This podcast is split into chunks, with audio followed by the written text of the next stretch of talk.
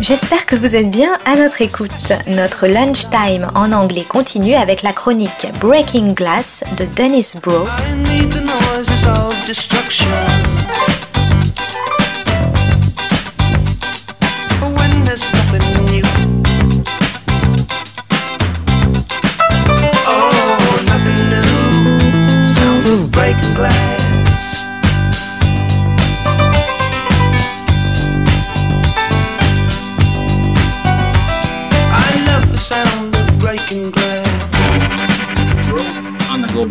Television beat Breaking Glass. Today's episode The Mandalorian Season 2. Not cancel, but carnivore culture. One of the surprise hits of the contemporary streaming era is the first original series on Disney Plus, The Mandalorian. A surprise not because it was a hit, any Star Wars spin off is guaranteed to have a wide audience, but because of the magnitude of its popularity and the way it has penetrated the culture. This space western features a lone gunslinger and bounty hunter who befriends a timeless and seemingly helpless kid, a baby Yoda called the Child and now named Grogu. The series was 20 times more popular than any other original series on Disney Plus the third most popular series with 1,032 billion minutes viewed, and one of the Nielsen streaming ratings, which highly underestimate number of viewers, and crucial in Disney Plus, surpassing 74 million subscribers worldwide in 2020, far beyond its initial goal of 60 million by 2024. At Christmas, an American workforce seeing its economy evaporate and stuck at home still spent heavily on toys. One of the crown jewels of the toy world was a giggling, babbling baby Yoda for $60 no less. In this year, where whole film theater chains closed, the, the animatronic Wonder was the only significant seller in film and TV merchandise. This green goblin, now a mascot for Disney Plus, threatened even to replace the angel announcing the birth of Jesus at the top of the Christmas tree. Part of the furor and adoration is warranted. The first season of The Mandalorian breathes new life into an atrophied franchise. The tale is set after the end of the first Star Wars trilogy, where the Empire has collapsed, but the budding Republic is weak and unable to pull together an unruly universe. Mando, in his quest to preserve and protect this powerful baby, visits a different planet each week, most with broken down governments and infrastructures. Season 1 was a fit metaphor for the imminent collapse of the U.S. empire as its currency faltered and economy plummeted in a downturn accelerated but not caused by COVID. The individual planets, with their barely surviving frontier systems of government, looked a lot like failing American states in the aftermath of the Reagan Bush Clinton neoliberal onslaught, finally done in by Trump. The worlds of The Mandalorian also echoed, failed states around the world as parts of the U.S. global empire collapsed, with protests in Lebanon, Chile, Algeria, to say nothing of recent people's movements closer to home in the Gilets jaunes in France, the Indignados in Spain, and the mass movement that led to uh, the momentary success of Syriza in Greece. This degradation can be seen also in a comparison of the leading females of the original trilogy and this new iteration. Carrie Fisher's Princess Leia battled and was a rallying figure around opposition to the fascist Darth Vader and the Death Star. The leading female figure in The Mandalorian was the now fired Gina Carano's Cara Dune, a gun toting warrior on screen, and off screen a Trump supporter and former wrestler known for her viciousness in the ring. Carano, now one of the world's most popular celebrities, and a tweeter of racist, anti democratic, and pro COVID positions, was the Princess Leia of a broken down generation buffeted about by the neglect of an ever greedier capitalism, and hardened not so much to resist that neglect, but to survive it in whatever way possible, and not excluding the embracing of fascism.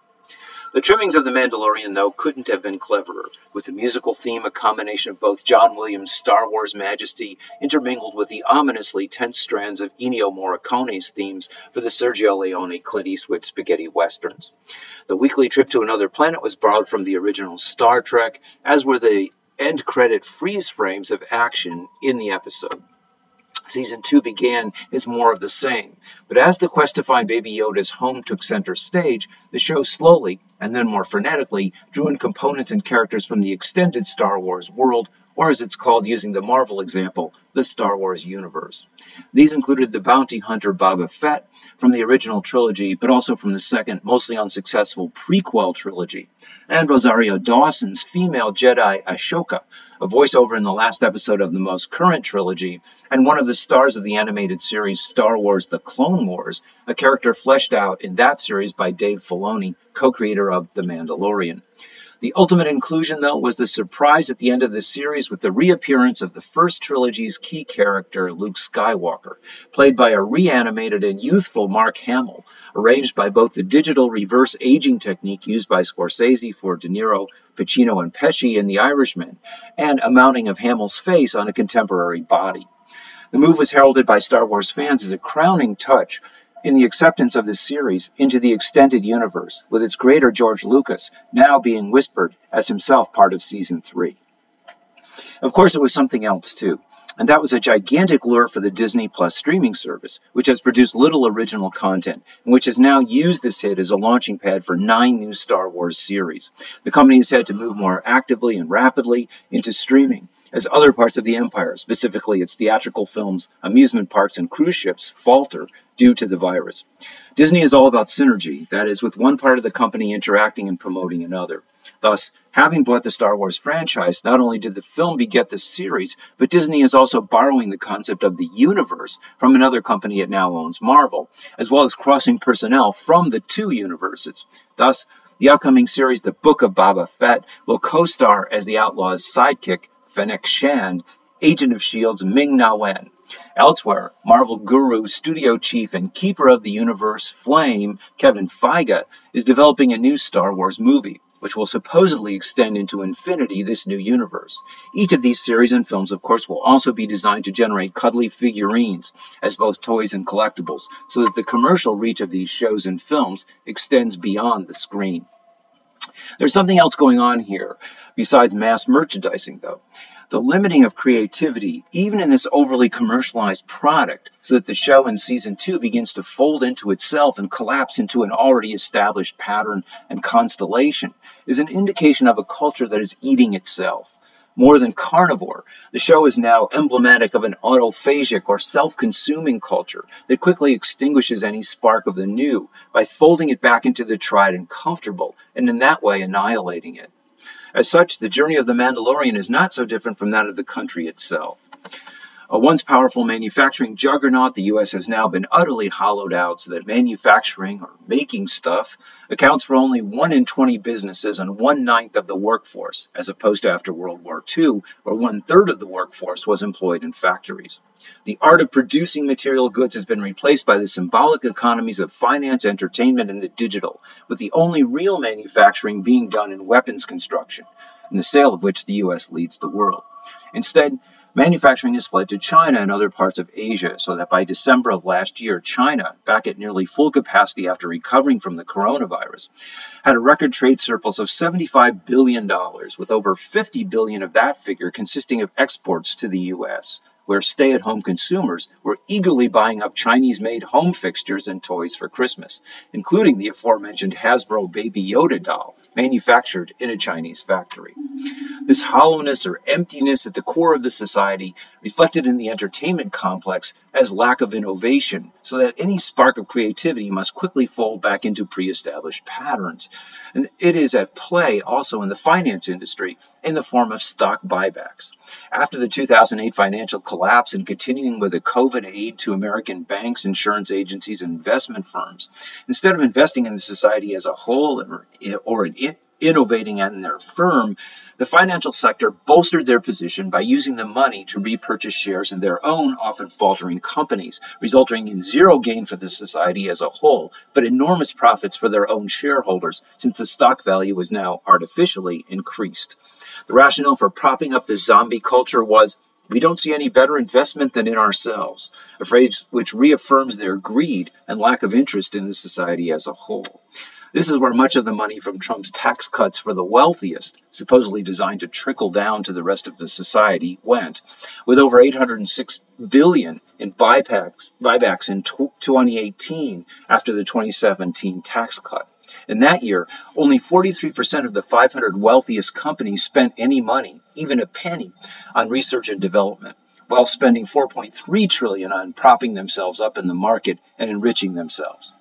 When these companies were recently challenged on the market by the Reddit traders using a failed brick and mortar company GameStop to wage war on the established hedge funds, this popular mass of traders, separate from the established Wall Street cronies, ended their communiques with the Mandalorian phrase, This is the way. And indeed, it was the way for a season. That is, before the show finally folded in on itself and became part of the same carnivore culture so rampant in the industrial and financial world.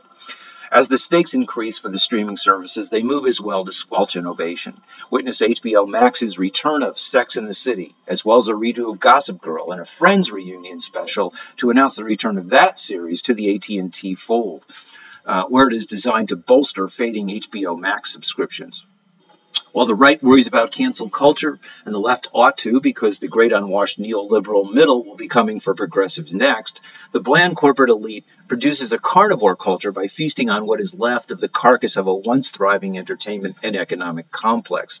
In this new chasing after the last vestige of abundance in a fading financial structure, the promise of plenitude that begat the streaming era has ceded to the kind of remake and redo policy that has driven the Hollywood film industry. If the monoliths of HBO, AT&T, and Disney prevail, this lack of innovation in a culture feeding on itself will become the dominant. With American corporate and conglomerate capital, unfortunately, this is the way. To hear more of my TV crit, go to Broe on the Global Television Beat and watch for my new book, Diary of a Digital Plague Year, Coronavirus, Serial TV, and the Rise of the Streaming Services. This is Broe on the Global Television Beat, Breaking Glass, and signing off.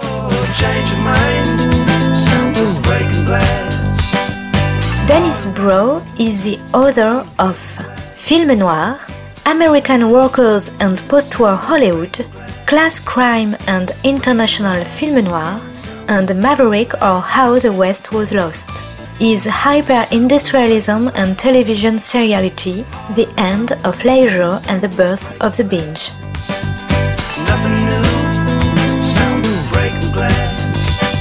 C'était Breaking Glass de Dennis Bro sur Art District. Très bonne suite de nos programmes, jazzistiques et artistiques, à notre écoute.